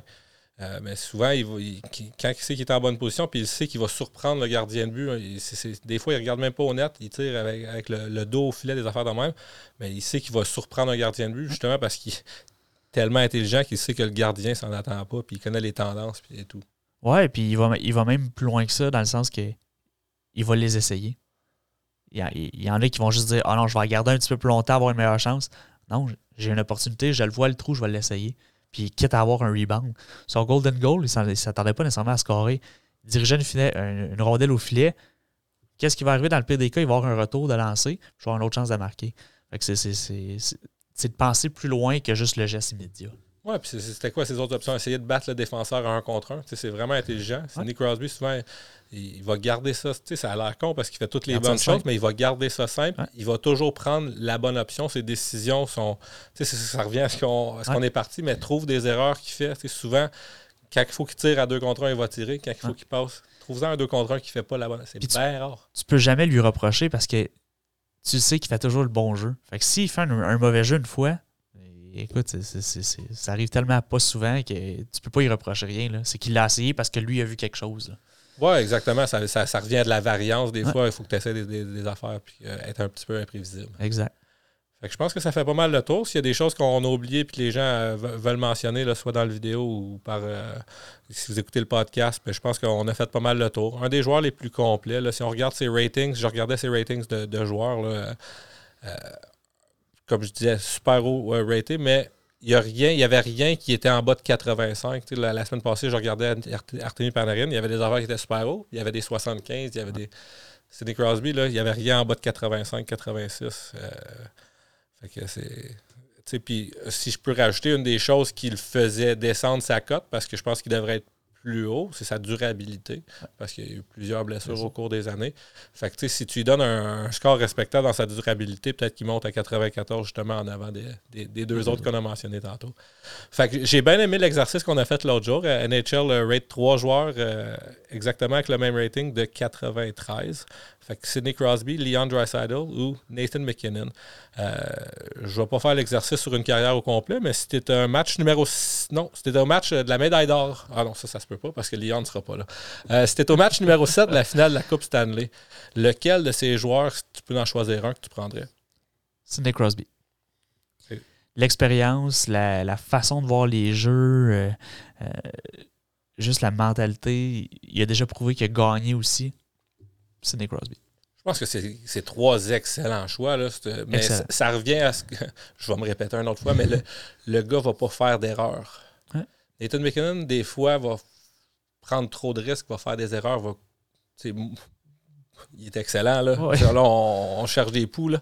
Mais je pense que plus souvent que Sidney Crosby, il est plus jeune. Tu l'as mentionné, hein, l'expérience. Exact. je ne voulais pas poser la question sur une carrière complète parce qu'à ce moment-là, tu en as des, des, gars qui sont 8-10 euh, ans plus jeunes que lui. Fait ça rend ça facile. Mais là, tout est allé, tu as pris l'inverse. Tu as misé sur son expérience.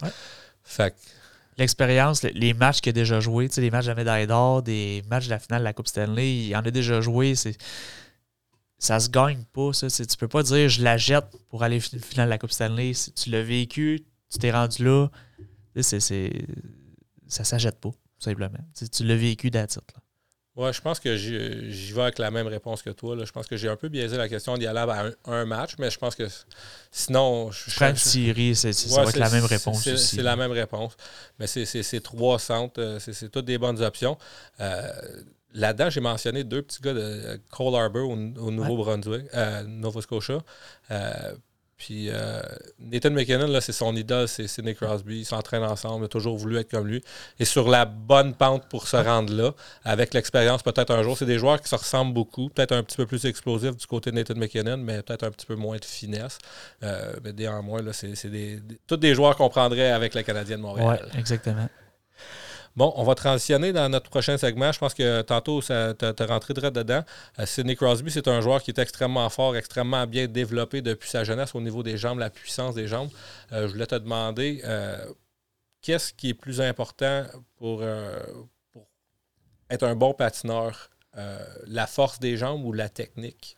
Ah, c'est un, gros mélange, malheureusement. Si tu t'appelles Sidney Crosby, de base, tu avais des grosses jambes allé chercher de la musculature, mais après ça, tu juste allé chercher ta technique, ça, ça s'est peaufiné. Euh, il a rajouté de la force, euh, un, petit peu de tout. Exact. En fait, euh, si on commence d'un très, très, très jeune âge, tu une belle technique, ça va être beaucoup plus facile, tu vas devoir beaucoup moins forcer. moi, personnellement, j'ai pas un très beau coup de patin. Pourquoi? Parce que ma, ma stride, comme ma poussée, comme on a parlé tantôt, est très, très courte. Donc, tes meilleurs patineurs, si tu regardes un, un patineur idéal, mais tu regardes un patineur de vitesse de longues pistes. Pourquoi? Parce qu'il va chercher jusque sa jambe en extension complète, va piquer avec le bout du patin, va ramener sa jambe avant que l'autre décolle. Si tu vas patiner et tu pousses ta jambe et tu commences à pousser avant que tu aies ramené l'autre, tu as perdu un petit peu d'efficacité. Si tu ne fais pas une poussée complète avec ta jambe, tu as perdu d'efficacité. Tu vas perdre en glisse, tu vas beaucoup moins rapide, puis tu vas forcer beaucoup plus que la, personne qui va patiner au complet. Vous ferez l'exercice, vous êtes dans une patinoire, donne-toi pas à vitesse maximale. À l'heure de train, 75-80%, puis pousse jusqu'au bout de tes orteils, jusqu'à le sentir, puis ramène ta jambe, puis pousse l'autre côté. Fais deux, trois, deux, trois tours de patin comme ça, tu vas être beaucoup moins essoufflé que si tu essaies de pousser à 100%, puis tu vas avoir à peu près la même vitesse. Tu vas avoir une petite différence, c'est sûr, parce que tu ne pousses pas autant. Mais juste ton allure de train avec ta poussée, c'est des glisses que tu vas chercher qui, sont beaucoup plus efficaces, beaucoup moins forçants, puis qu'un bout d'un match, tu vas ressentir la différence. Oui, exactement. Je pense que tu as bien décrit exactement c'est quoi le power skating. Oui, ben en fait, c'est ça, Moi, mon expérience d'apprendre du power skating, en tout cas, c'est, tu l'as vraiment bien expliqué, c'est d'allonger, d'aller chercher le, tout le potentiel de, notre stride. Oui, puis après ça, ben, tu vas regarder, tu vas essayer de concentrer ton corps, de bouger le moins haut et en bas. Mais encore une fois, c'est pour l'efficacité. Si tu montes puis tu descends, ben, quand tu montes, ta poussée est rendue plus courte. Donc, si tu veux rester toujours à la même position, si vous regardez du power skating, la première fois qu'on va vous montrer souvent, c'est place-toi en position de base, pousse, puis tu ramènes. Sans que tu aies bougé tes épaules, tu ne bouges pas tes hanches. Juste tu pousses tes jambes. Puis on va même te dire, pousse juste une jambe. Pousse. Puis tu ramènes. Pousse. pour avoir le feeling, l'impression de ce que tu veux amener dans un match. C'est sûr qu'après ça, c'est difficile, tu vas me dire, mais c'est avec les répétitions, la pratique, la pratique, la pratique, puis ta mémoire musculaire que tu vas te rappeler pour pouvoir euh, progresser dans, cet aspect-là. Fait que c'est un petit peu des deux. Tu dirais que c'est 50-50, c'est 60-40. Ben moi, je, je pense que rendu là, ils ont tous des, skating coachs. Pas mal tout le monde est rendu au top de, sa stride, de, ce qui est humainement possible. Fait que c'est sûr que rendu là, il y en a qui travaillent plus fort dans le gym. Comme je l'ai mentionné, tous les meilleurs joueurs qu'on a mentionnés, c'est tous des, ce qu'on appelle des freaks, des gars qui travaillent dans le gym. C'est tout le temps les derniers sortis de la patinoire. Puis je pense que ça prend de la force, mais c'est sûr que ça prend la technique. Exact. Si on, si on, regarde, ben, ça va dépendre du joueur aussi. Si je regarde Paul Byron, il ne pourra pas améliorer sa technique plus que ça. On va dire, force tes jambes pour être sûr que tu aies le maximum, puis qu'au bout de 60 minutes, tu es encore capable de pousser à cette même efficacité-là, ou que ton chiffre, ta période sur la glace, c'est de 45 secondes, puis là, tu es rendu à 55, puis 60, 65 secondes, tu sois encore capable de pousser à ce maximum-là. C'est là que tu vas aller chercher de l'endurance, tu vas aller chercher de la musculation. Et puis quand on parle de cette technique-là, c'est sûr que c'est quelque chose qui est un processus pratiquement d'une vie. Là. Pas de vie complète parce que les joueurs de hockey, ça, prend sa retraite assez, assez jeune, mais tu comprends ce que je veux dire. C'est un processus d'une vingtaine d'années. Fait que ça commence dès, le, jeune âge. Le plus que tu es capable de l'amener à un jeune âge, d'avoir la bonne technique, tu vas gagner, c'est sûr. Ça s'améliore, tu es capable d'aller la, rechercher. Puis même qu'il y a des, joueurs de la Ligue nationale, on parlait de Caden Goulet, mais c'est ce qu'on disait au début, c'est que c'était son coup de patin qui était plus difficile. Mais on lui a dit améliore ton coup de patin. Il va pas au gym faire des grosses cuisses de même. Améliore ta technique, puis va chercher de l'endurance après. Puis plus tard, quand ton, ton, corps va être développé, puis tu vas être au maximum de ce que tu es capable d'atteindre en termes de technique, c'est là que tu vas aller gagner en musculation. Fait que moi, si on, me demande c'est quoi tu suggères, concentre-toi pas sur le gym, concentre-toi sur ta technique de patin. Pas besoin de bâton de hockey, t'as pas besoin de rondelle pour ça pratique-toi, poussée complète, ramène, poussée complète, ramène. Aussi simple que ça. Aussi simple, c'est sûr qu'après ça, tu, peux, tu, peux prendre des vidéos, il y a plein de façons que tu peux t'aider. À ce temps, vous avez tout un cellulaire dans tes poches, sors-les, prends-les, filme-toi pendant qu'il y a une personne qui, patine à côté de toi, regarder tes jambes, patine dans l'arrière, regarde en avant, ce que tu peux éviter. Chaque mouvement que tu fais va avoir un impact. Tu vas avoir de la friction de l'air, tu vas avoir des frictions de patin le moins que tu bouges, puis le plus que tu es capable de faire une extension complète, puis de ramener, puis de redécoller l'autre côté, tu vas améliorer ton coup de patin, c'est certain. J'adore euh, une des choses que tu viens de dire, filme-toi, parce que de nos jours, un, c'est super facile de le faire. Puis c'est tellement utile parce qu'il y a plein de choses que tu réalises pas que tu fais que tu fais. Euh, je ne vais dans un autre sport, là, mais j'ai déjà euh, pas un, coach, un swing de coach, un coach de swing au baseball, là, mais il y avait quelqu'un qui essayait de m'aider avec ma swing, puis il disait, place-toi dans la boîte, comment tu te places d'habitude? Je dis, moi, je suis placé de même. Non, non, quand je te regardais frapper tout à l'heure, c'est pas, même, pas en tout que tu es placé. Moi, dans ma tête, j'avais oui. dans ma tête, j'ai pratiqué souvent. Quand je rentre dans la boîte, je vais être placé de même, je vais être placé de même. Quand je frappe 20 balles en ligne ou quand c'est la septième manche d'une game serrée, comment tu te places au bâton, c'est pas exactement la même chose. Fait que c'est d'avoir un œil externe. Puis on n'a pas nécessairement toujours quelqu'un qui est là pour nous le dire ou qui a l'expérience pour le faire, mais si on a la volonté de, de s'auto-analyser, parce que c'est pas tout le monde qui, qui, veut analyser quelqu'un, puis c'est quand même du travail, il faut que tu regardes des choses spécifiques. Fait que euh, si on, peut développer là-dessus les choses spécifiques qu'il faudrait regarder si on se filme à patiner, ça serait vraiment la longueur. Mais moi, je vais commencer par ta position de base. Donc, ta position de base, c'est si, tu te mets en trois appuis, si on veut, ton bâton en avant, tes deux patins, faut pas que tu sois qu'on te pousse puis que tu tombes par l'avant. faut pas qu'on puisse te tirer puis que tu tombes par en arrière. Ça, on, l'apprend à l'âge de 4-5 ans.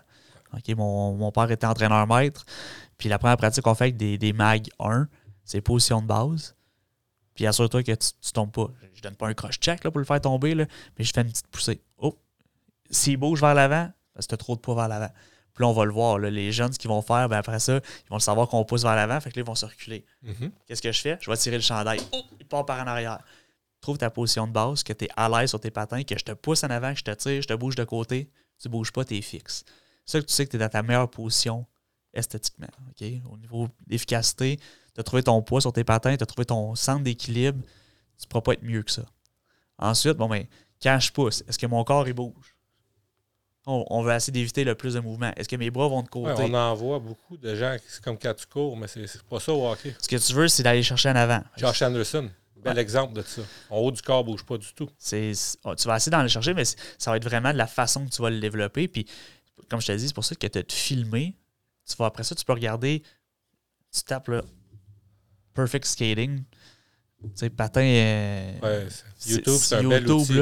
Après ça, tu vas pouvoir juste te comparer, le mettre les deux vidéos. Qu'est-ce que je fais qui est vraiment différent? Après ça, ben, de le réessayer. OK, il faut que je me concentre à garder mes, mon corps, pas que je tourne de côté. tu, peux, tu peux y aller vers l'avant, c'est correct, mais mon corps ne bouge pratiquement pas. C'est mes bras qui, me donnent une allure de train qui vont m'aider à pousser comme quand tu cours. Quand tu cours, tu cours pas comme ça. J'ai pas vu grand monde courir comme ça et être efficace. Si tu regardes Eugene Bolt, il va courir comme ça. Pourquoi? Parce que ton corps va suivre le mouvement de tes jambes pour te donner le plus d'accélération possible. Fait que c'est vraiment en te regardant, en essayant des choses que tu vas le voir. Un des, des, exercices, si tu veux, de l'essayer, mets ton bâton au bout de tes bras, à terre, complètement, là, qui touche la glace ou à peu près, puis pousse avec tes jambes, puis ramène. Tu vas le voir tout de suite as un beau coup de patin pourquoi? Parce que tu n'as pas le choix. faut que tu ramènes ton pied avant d'y aller parce que si tu ne le fais pas, tu vas tomber par l'avant. Quand tu as un bâton de hockey, bien, tu es capable de t'appuyer, tu vas être capable de gérer un petit peu en sautant. Tu peux pas le faire si tu as le bâton complètement par terre. Fait qu'essaye-les. Mets ton bâton complètement par terre, pousse ta jambe en extension complète. Tu vas le voir si tu fais une extension complète. Si tu, si tu le fais pas, tu vas le ressentir dans le dos, tu vas le ressentir dans tes cuisses. Fait que c'est des, petits outils comme ça que tu es capable de trouver des vidéos très très rapides. Puis de dire Bon, c'est quoi, je fais pas correct. Ah, c'est ma jambe qui va passer loin ah, je pousse avant de ramener ma jambe au complet. Fait que je perds l'efficacité. C'est des vidéos que tu es, capable de trouver. C'est des essais. C'est plate, là. mais, oui, mais non. C'est plate dans le sens que c'est difficile d'avoir de la glace au hockey, mais c'est des affaires que tu peux essayer dehors. Tu peux aller à la patinoire. Puis quand je dis plate, c'est parce que ben, tu n'as pas de rondelle, tu prends pas de lancer, tu n'as pas de maniement. C'est dur pour un entraîneur d'apporter ça en début de pratique quand les gars sont bien concentrés. Ouais, puis c'est aussi dur comme personnellement, parce que comme joueur de hockey, ben, c'est quoi qu'on aime? C'est la rondelle. C'est le feeling de la rondelle, c'est de prendre des lancers, c'est de manier la rondelle, faire des pivots avec la rondelle, contrôler la rondelle. Mais le hockey, quand tu es 10 joueurs sur la glace puis il n'y a qu'une rondelle, tu touches pas si souvent que ça. Fait que de faire des exercices comme ça, c'est sûr c'est payant à long terme. Moi, j'adore les, points que tu m'as rapportés ici. Là, ça m'a rappelé une école de hockey que j'avais faite à Magog avec un certain monsieur Hamel, un ancien des Canadiens. Euh, je me souviens pas de son prénom, c'est un, connu, un ancien entraîneur, puis c'est exactement ça, tirer par en avant puis tirer par en arrière. Euh, ben, J'étais plus âgé. Là. Puis c'est juste quelque chose que je voulais rajouter parce que moi, j'ai peut-être 12, euh, 13 ans à ce moment-là, puis c'est des affaires que j'apprends à cet âge-là. Parce que c'est peut-être con, mais moi, j'ai pas passé par le MAG 1. J'ai commencé avec MAG 4, MAG 5. Il était peut-être un peu trop tard, plus des scénarios de match un petit peu, puis c'est de la base.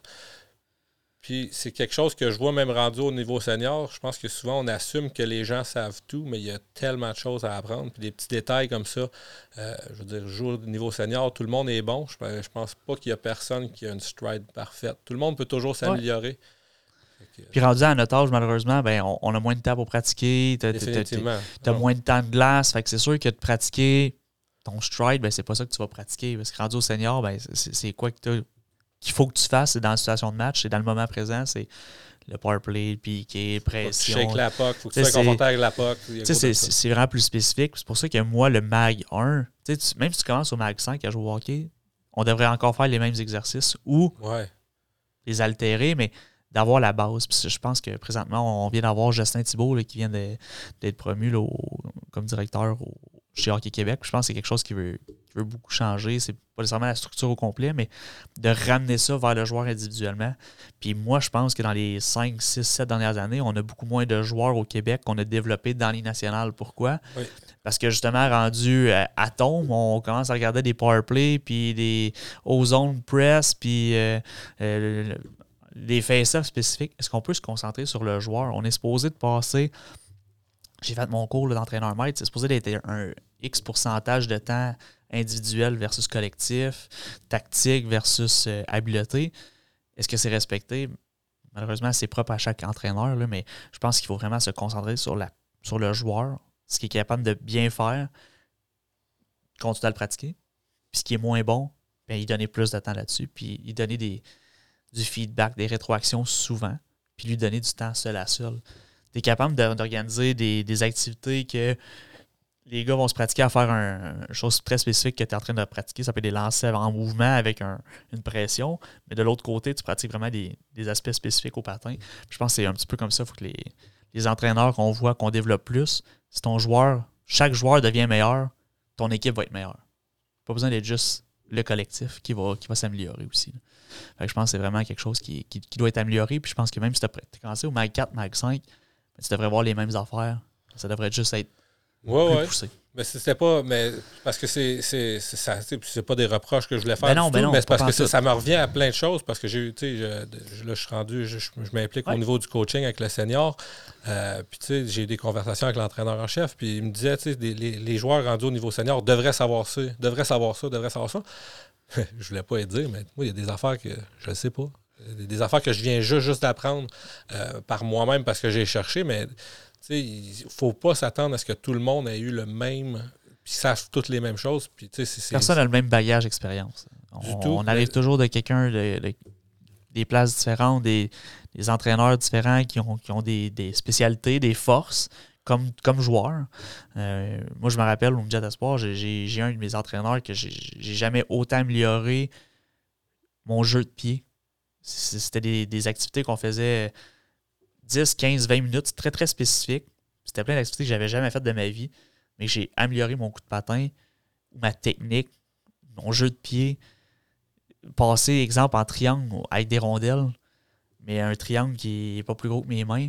J'ai jamais fait ça de ma vie. J'ai 15 ans, je suis pas habile de mes patins, c'était pas ma force. Et là, je le pratiquais. J'avais la chance de le faire, puis cet entraîneur-là m'a donné un bagage d'expérience inouï.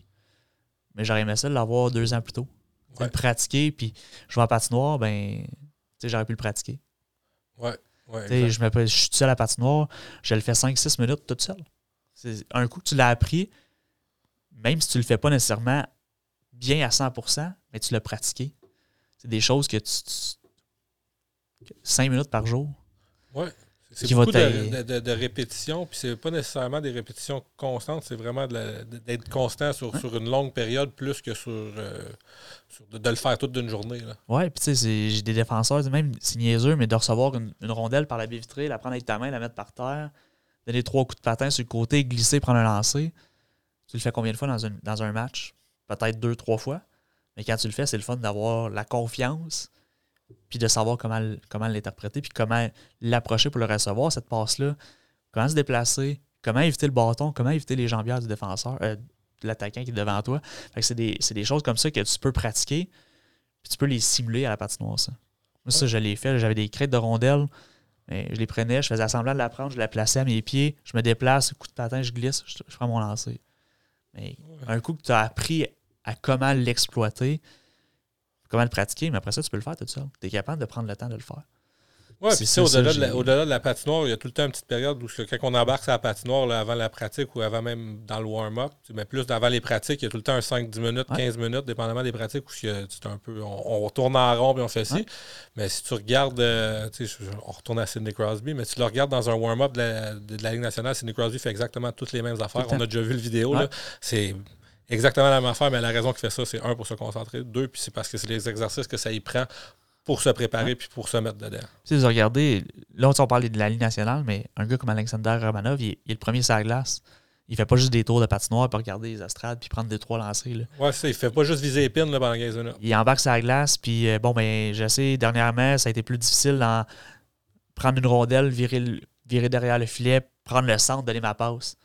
Mais il n'y a pas besoin d'un attaquant. Là. Il peut se prendre un, un point spécifique sur la bande, puis c'est ça qu'il vise pour faire sa passe. Vire le net, avoir sa rondelle, passe. Dans le sens inverse, c'est Ouais. la même chose. C'est des choses qui paraissent niaiseuses. Puis si t'es pas un joueur de hockey, qu'est-ce qu'il fait faire une passe à la bande? mais lui, il sait que ça, c'est son joueur dans le match. Il sait que c'est ça qu'il pratique.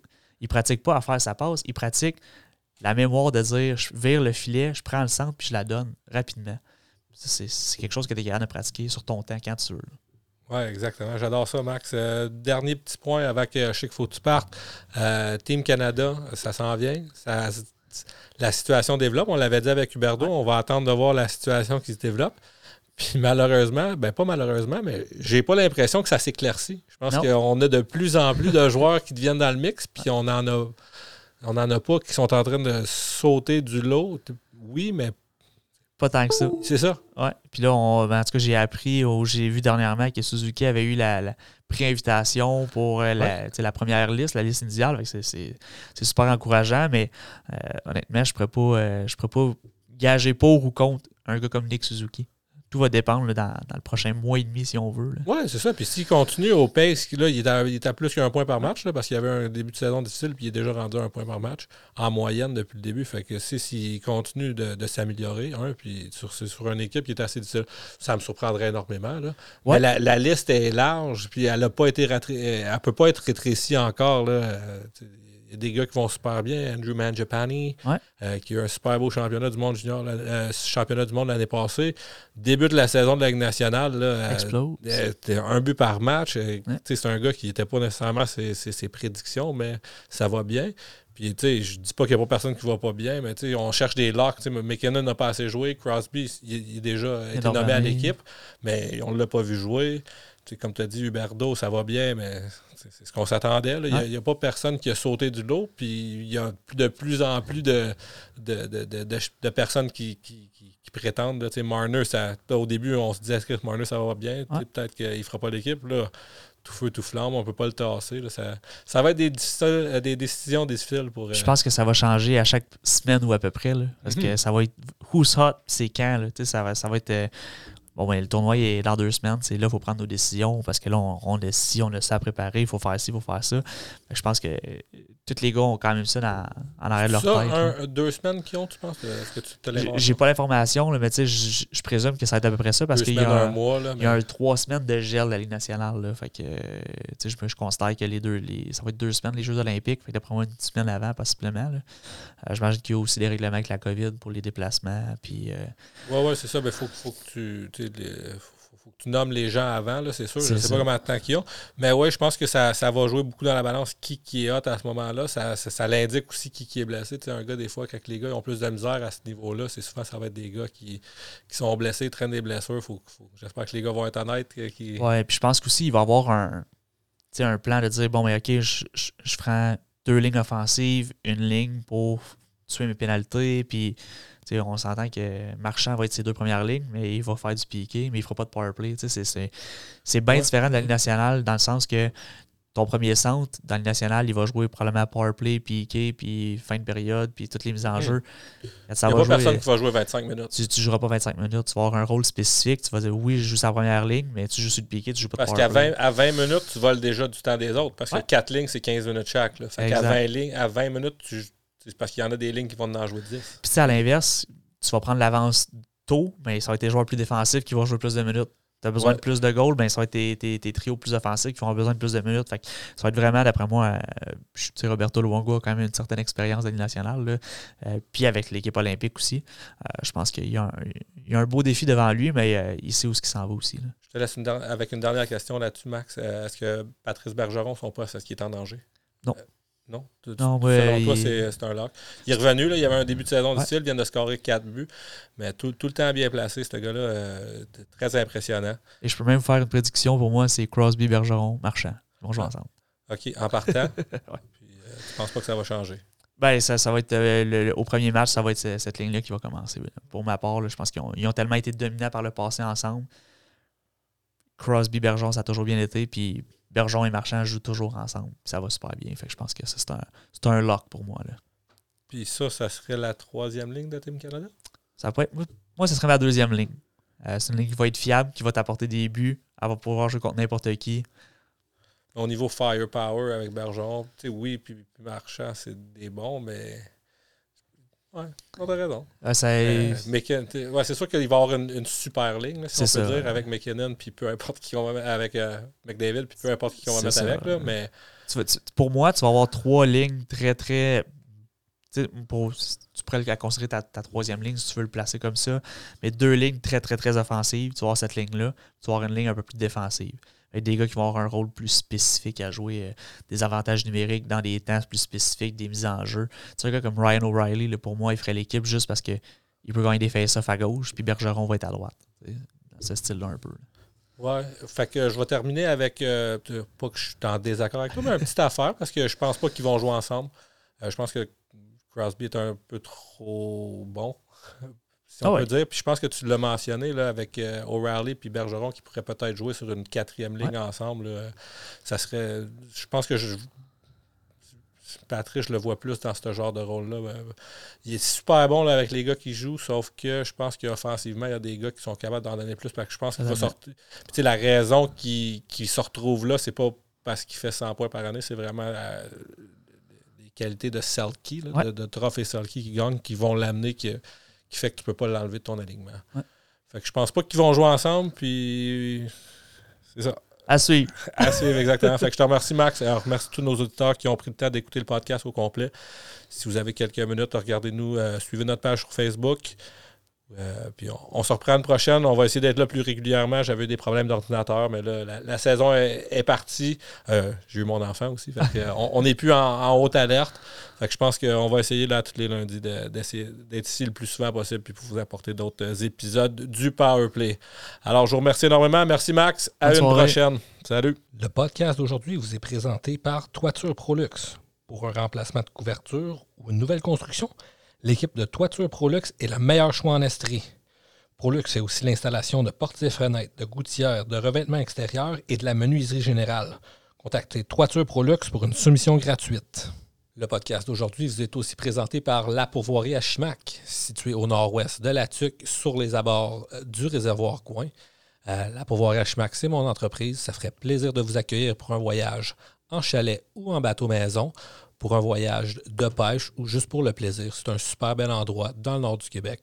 Alors, si c'est quelque chose qui vous intéresse, regardez notre site web, lapourvoirieachimac.qc.ca. Vous allez nous trouver sur Google.